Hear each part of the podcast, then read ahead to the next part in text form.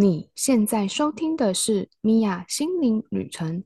今天的节目主题是挖掘的重要性。今天来跟你聊聊挖掘的重要性，还有怎么正确接收到造物主的讯息。有很多人总会私底下私讯我，问我说：“米娅，我要怎么接收到造物主的讯息呢？为什么我总是接收到造物主的讯息，好像一下子很准确？”可是，一下子我又有点怀疑，这真的是来自于造物主的讯息吗？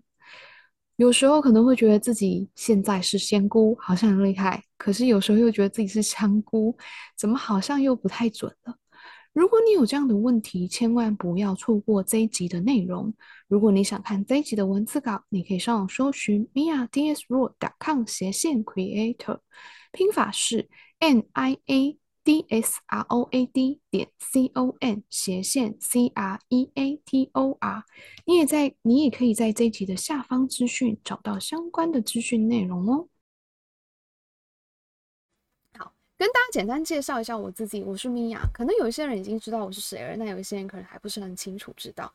那其实今天这个就是讲座呢，主要是要让大家知道说什么是跟造物主关系。那我简单的介绍一下我自己的个人的经历。事实上，我其实是西塔疗愈的官方的师资。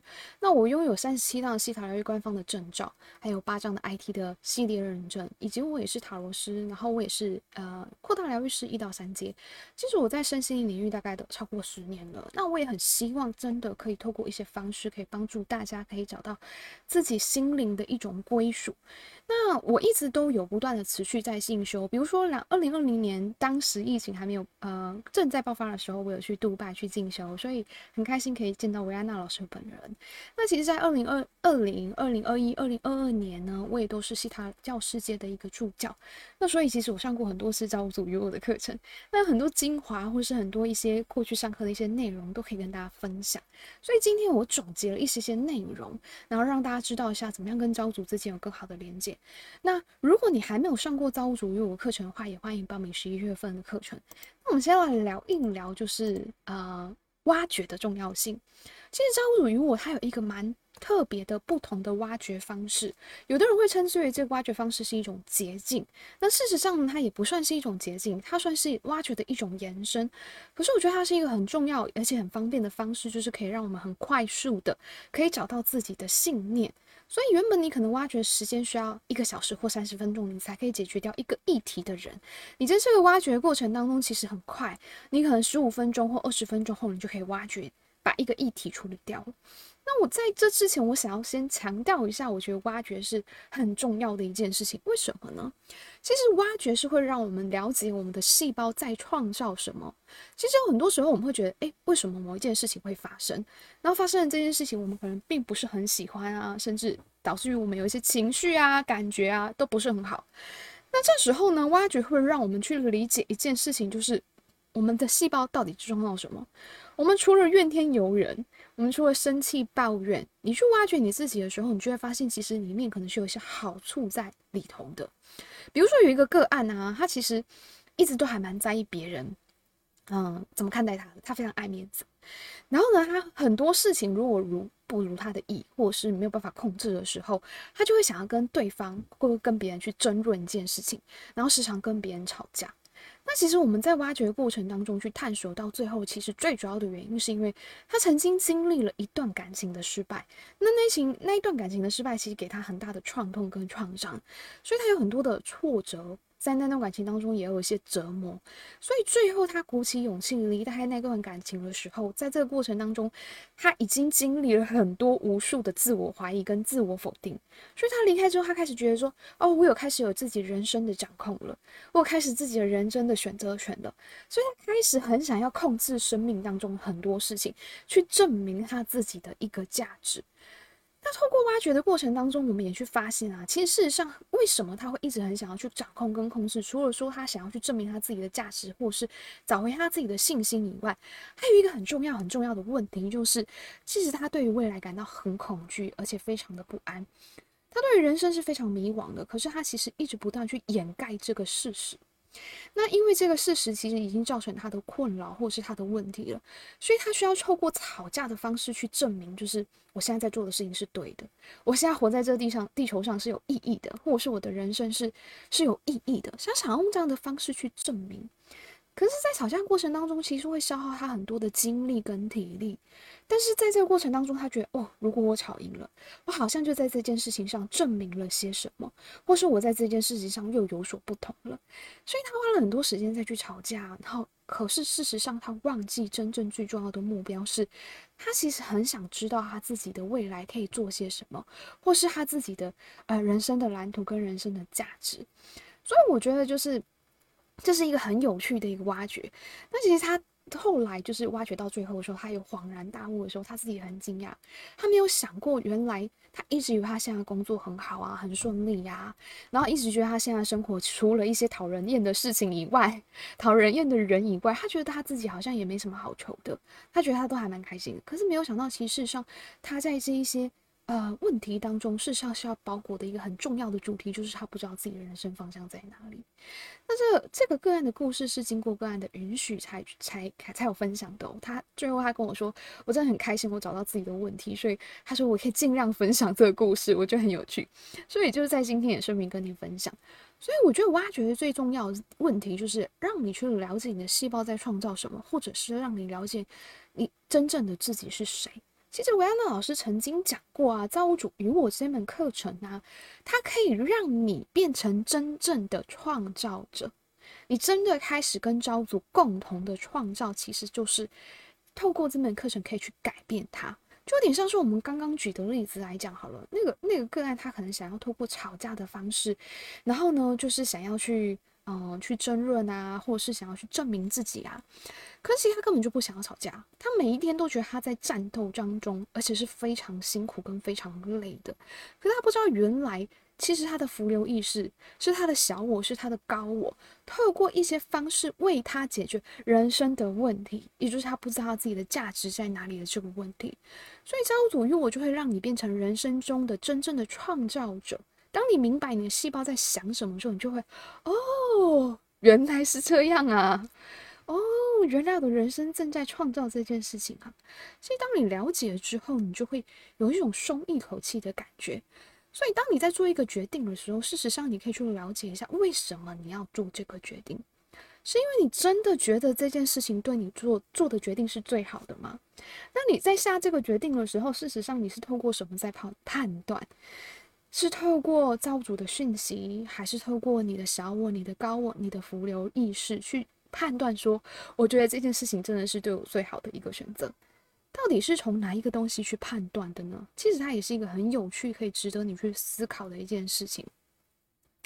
那除了说，呃，你会了解我们的思想在创造什么啊，然后真正变成造物主、创造者。那还有一个我觉得非常重要的事情，挖掘的过程当中会让你变得没有对自己跟他人的批判性会减少。我常常讲啊，其实其实学习西塔疗愈并不是说我们好像变成神啊，或是很不很厉害啊，或是什么之类的。可是我觉得学习西塔疗愈是你有一个工具，这个工具是可以帮助你的。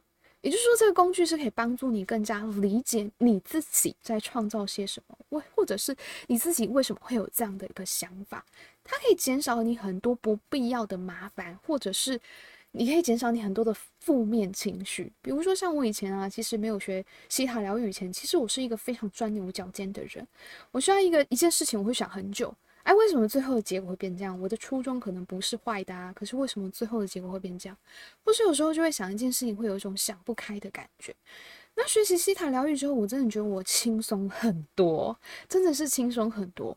因为当我遇到事情，我觉得不开心的时候，我会做的事情就是挖掘，而不是就是去一直胡思乱想，去想说啊，为什么会这样？怎么会发生这样的事情？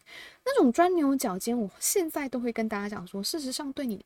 已经发生的事情是没有任何的改变，并且不能，你不能为这个已经发生的事情就是回头啊，或是什么之类的，你就有这种耿耿于怀，或是一直不断的创造负面的情绪去毒害自己而已。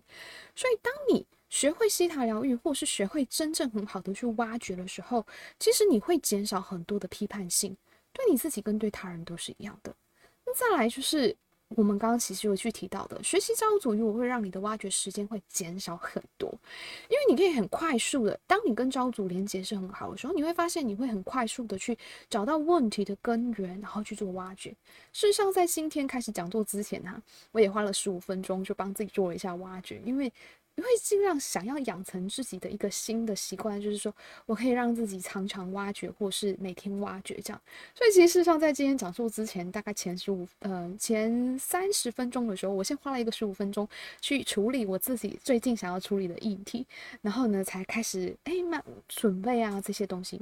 那其实本来是可以准时开始，可不是按错一个键，全部重来。但是也是还蛮有趣的，所以也很开心，就是大家就是今天有上线来听我说。那你们如果有什么想分享，或者有什么问题可以讲，那再来呢，我们就聊聊你收到的讯息是不是真的是来自于造物主的讯息？这个是非常非常真的。我在呃成为西塔疗愈师开始教课之后，我时常会收到的讯息，就很多人会跟我说：“米娅，我觉得我已经学了基础境界跟挖掘了，或者说我甚至于我已经学了很多了，可是为什么？”我觉得我好像还是没有办法跟招主很好的连接。为什么每次就是我跟招主就是问一件事情，比如说呃我要不要离职，我要不干嘛什么之类的，招主都会跟我说可以啊，好啊或什么之类的。可是最后的结果都很糟糕，或者是为什么我请同学帮我解读啊，他们都跟我说很好啊什么之类的，美好就是把我的未来都讲得很好，可是最后我都发现我的生活是一团乱的。可能很多人会有这样的疑问，事实上是有原因的。我在这里就简单举个几个我觉得很重要，可能你会忽略的一些重点，比如说，其实你的身体的细菌、病毒跟酵母菌都会说话。你要知道，你身体有五上亿的细胞。还有微生物都在你的体内当中，所以这些东西事实上都是会互相交流跟沟通的。比如说，你身体就是我们要好菌跟坏菌啊，你为什么会吃益生菌？就是你需要这些东西去平衡你的身体嘛。所以你的身体里面本来就会有这些东西了，而这些东西都会讲话的。有时候啊，假设你今天就是上班，然后一整天很累。然后呢，你下班的时候呢，你就听到就是一个声音告诉你说：“啊，今天的你真的是辛苦了，今天的你这么辛苦，这么累，也完成了很多很多的事情，我觉得是是时候犒赏你自己了。”所以呢，你就会感觉到你有个灵感，一个想法，就是你今天晚上应该吃一点好吃的东西，或者是你应该买一个甜点去犒赏自己。那就觉得天哪，Creator 真的是很懂我耶，他知道我要好好的去爱自己，然后疗愈自己，然后吃一点甜甜的，让自己开心一下。然后你就去买了一个蛋糕了。那长期时时间下来，就觉得哎，怎么体重越来越胖？开玩笑的，但有可能就是因为这样，你就吃了一些。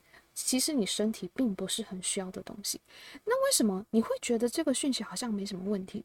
可是你知道，其实你听到他说：“哦，你今天很忙很累，你应该吃一点甜的。”有可能是你的身体的细菌跟病毒或是酵母菌在指挥你，在控制你，跟你说你需要吃一点糖哦，因为你再不吃糖的话，我觉得我快死掉喽。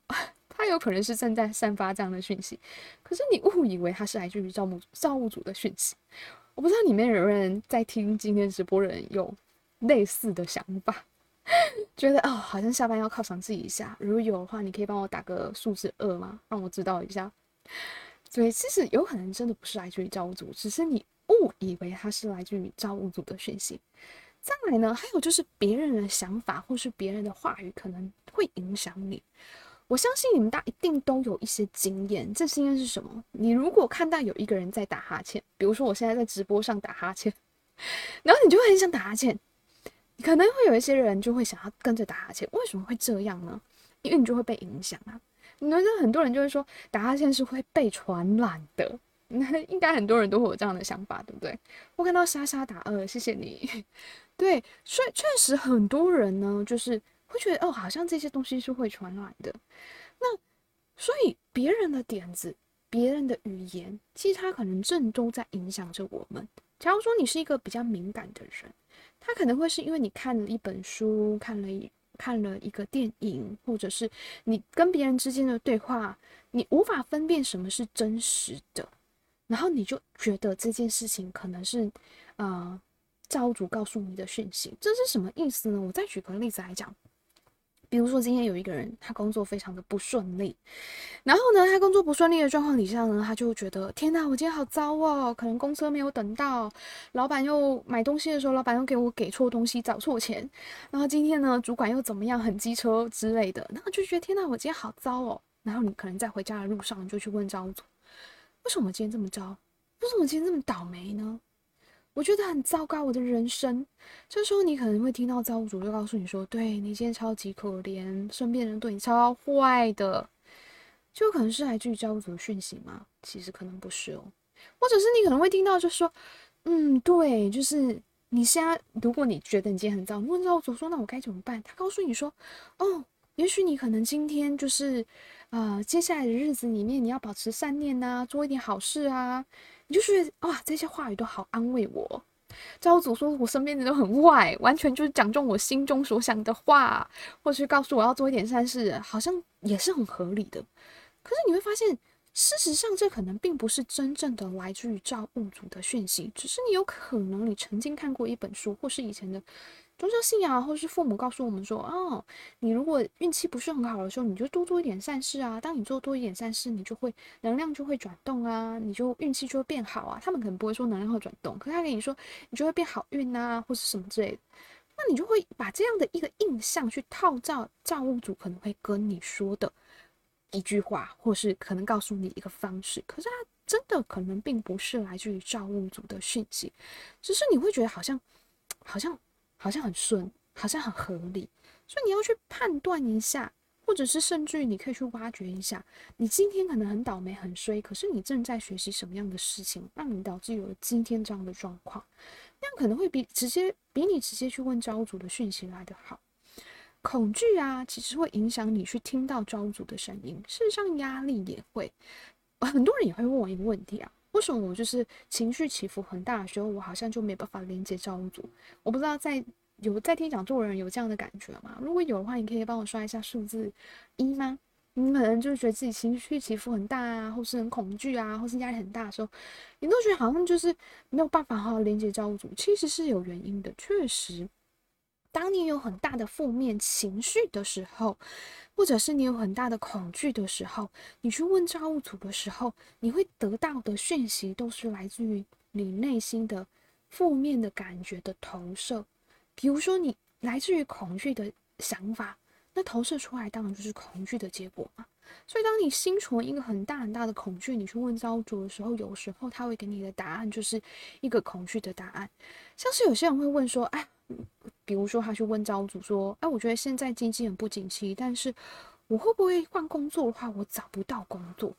那么你可能会听到说：“会哦，会很难找哦。”然后你就看到那个造物主给你的画面，就是你一直不断面试失败的画面，或是工作难找，薪水不是很好，或是一直告诉你现在不是最佳的时机。其实这就是因为你太害怕了，你害怕离开你的舒适圈，或是太害怕就是，呃，换工作，所以你就会一直得到这样的一个讯息，它不见得是真相或是真理。那有时候压力跟恐惧都只会让我们听到特定的答案，我们想要听的答案是什么？像是有一些不见得是负面的，比如说他可能听到是正面，他很想真的觉得现在工作很痛苦了，他就很想离职，所以他听到造物主很好啊，没问题的，那他就离职了。可是他发现一团乱。那其实，因为他只是因为他自己的压力跟恐惧，所以他只想听到特定的答案而已。我有看到有同学写一，谢谢你。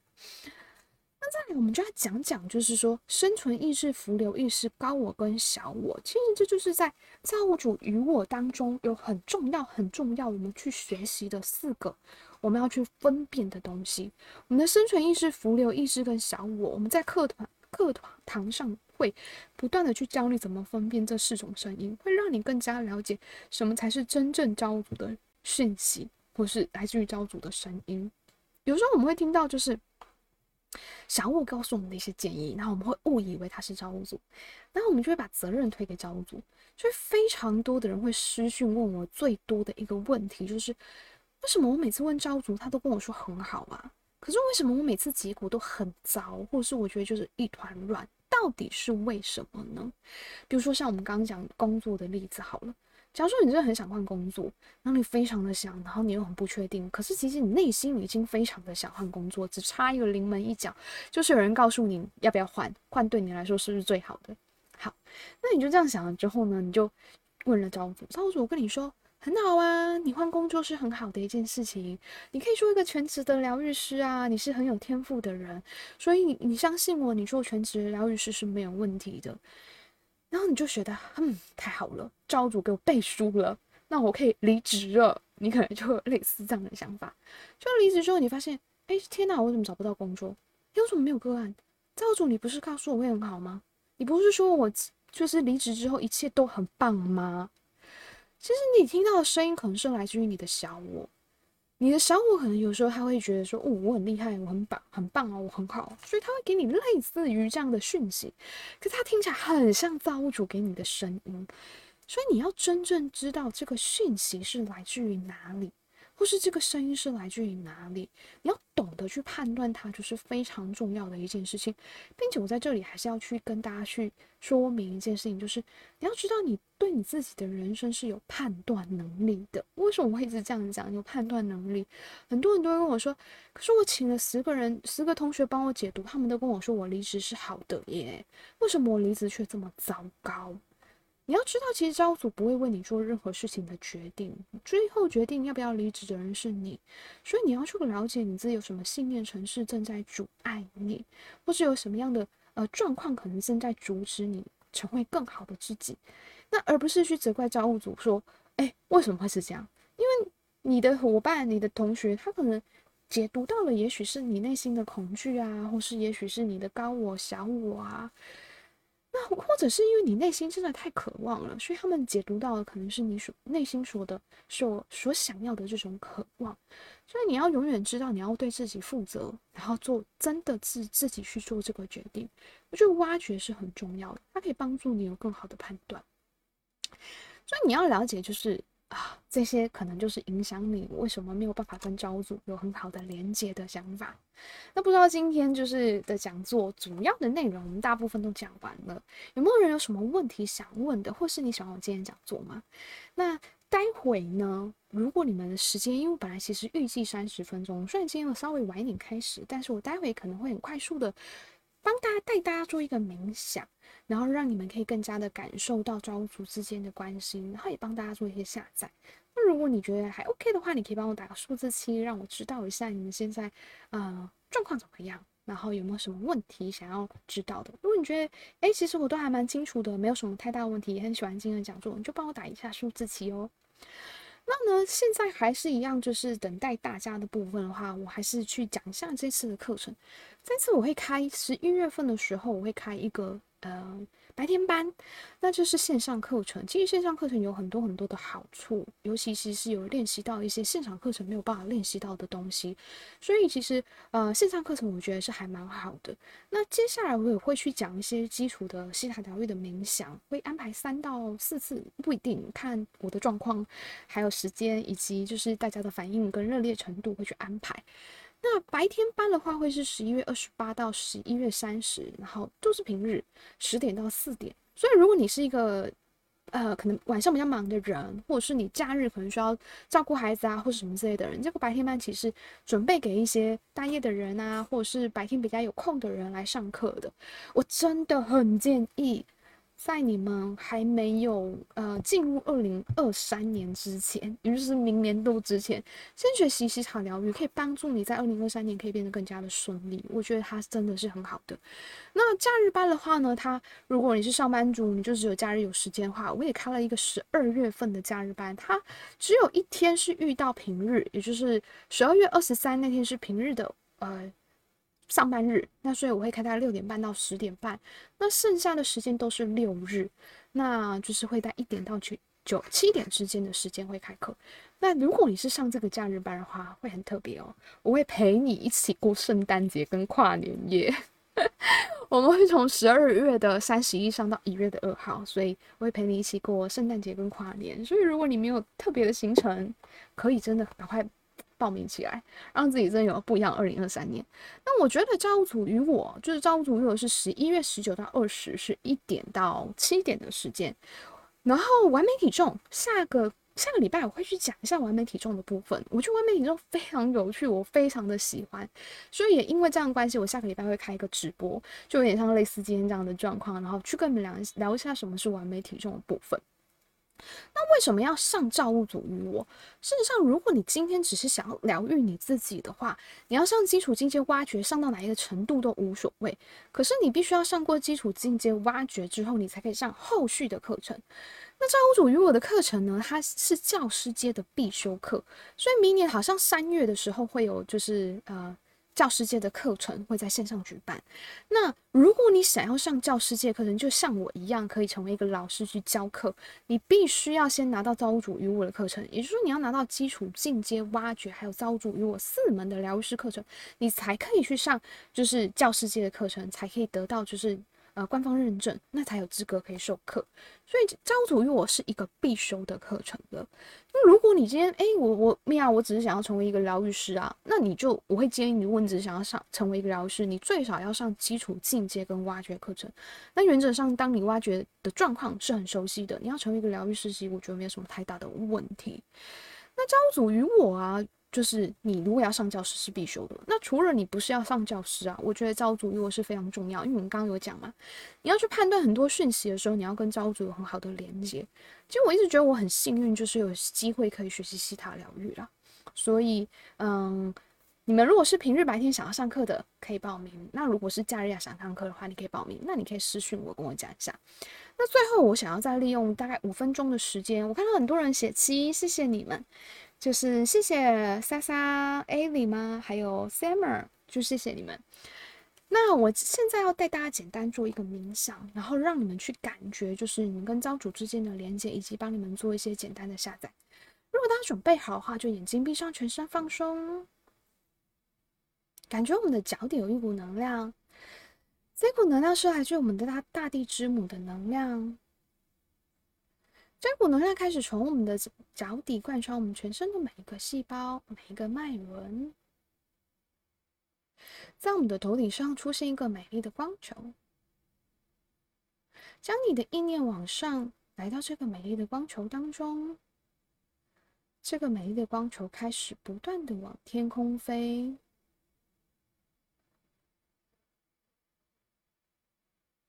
我们开始穿越一层一层的白光、黑光、白光，来到金色的光，来到彩虹色泽果冻般的物质世界，来到淡淡的粉红色的光，轻轻的往上一推，我们来到第七度空间。其实呢，我们在第七度空间，我们感觉我沐浴在 Creator 的光跟爱当中。我们请 Creator 呢去帮我们活化跟启动我们的松果体、脑下垂体，还有我们的下视丘，以及我们的顶轮的能量。同意的话呢，请说 Yes，我要去做见证。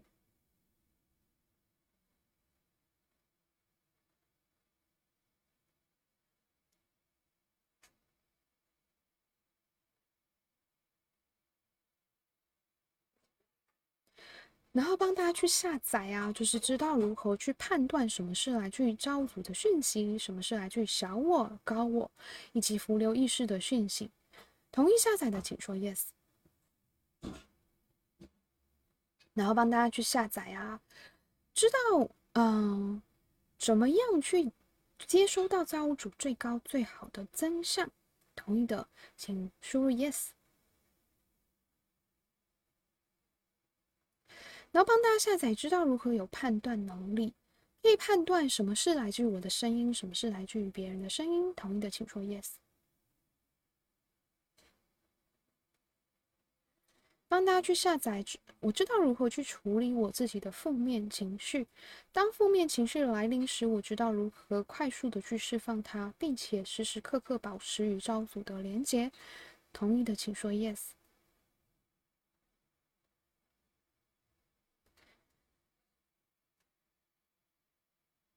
然后帮大家去下载啊！我知道如何去呃判断，有造物主的判断能力。然后知道这现在这个决定是否是对我最高最好的决定，并且我知道我如何果决的去做决定。同意的话，请帮我打上 yes。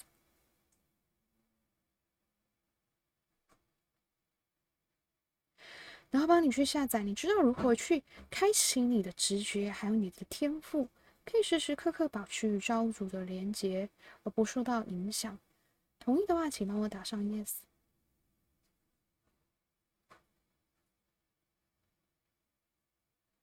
然后你知道如何去相信你自己，以及相信造物主的讯息，然后你知道如何去判断它，然后并且你知道接收到造物主的讯息是非常安全的。然后也是你与生俱来的权利。同意的请说 yes。所有下载都会在四个信念层面、生命的每一个面向、所有的细胞、不同源、不同时空为大家下载。同意的话，请帮我打上 yes。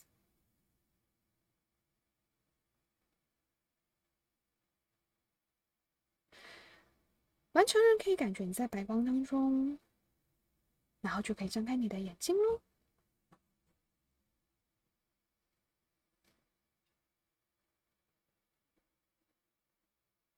大家感觉怎么样呢？有人想跟我分享一下，就是刚刚冥想的感觉的话，你可以直接打上，在留言的方式去打上。那如果你刚刚在冥想过程当中你有什么问题，你也可以直接打上，让我知道。那我待会也会花时间去回复你。那再一次跟大家讲一下，就是我觉得西塔疗愈给我的帮助是什么？最后很想跟大家分享一下了，因为我刚刚其实有一直去提到，我也很常讲啊，我就是很感谢，就是维安娜老师创办了西塔疗愈。然后所以才让我可以有这么多不一样的人生的一个改变。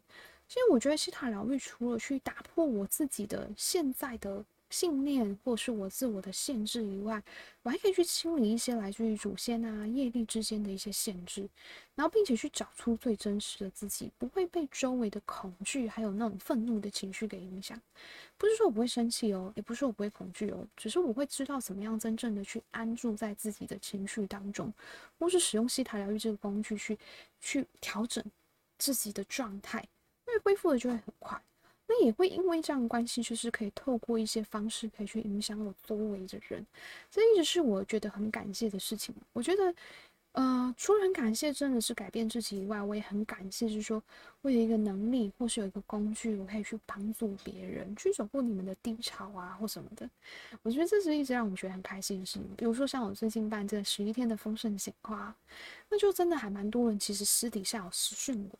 就告诉我说，他有认真的做做了几天了，然后一直觉得他在这几天的过程当中有那种很明显的成长跟改变，那这就让我觉得很感动。那我觉得也因为这样关系，我觉得我的收入啊，或是我的各方面的身心灵，真的都有一直不断的去提升。就是以前可能会为金钱担心，但现在就比较不会因为金钱而感到焦虑，也真的觉得我觉得有达到自己所认为过去不不觉得自己可以达到的一些目标啦。给我了还蛮多，可能在个性上、心境上的一些改变，所以你真的也很希望有不一样的二零二三年，真的不要错过，就是在二零二二年的最后的这几个梯次，就是在这几个梯次就很欢迎你来报名。那如果你对于课程真的有兴趣，想上课的人，就是私讯我，就是米娅心灵旅程，你就会找到我，然后你就会私讯，那我就会去告诉你课程的一些啊、你想知道的讯息，就会让知道。有没有什么问题想要跟我说的？看到很多人打 yes，谢谢你们。如果没什么问题的话，就要跟大家说晚安，再见喽。如果你对于刚刚冥想啊或者什么之类的，你有问题，可是你不好意思在留言上就是发问的话，你也可以私讯给我，也没关系。我有看到的话，我有时间我都会回你们。对，今天的时间好像有超过一点点。我下次完美体重的时候，下个礼拜几？我看一下哦。那下个礼拜，下个礼拜二十五号，十一月十五号的时候，我会讲完美体重的部分。有兴趣的人也欢迎晚上八点的时候来我们直播跟我聊聊天哦。大家晚安啦，拜拜。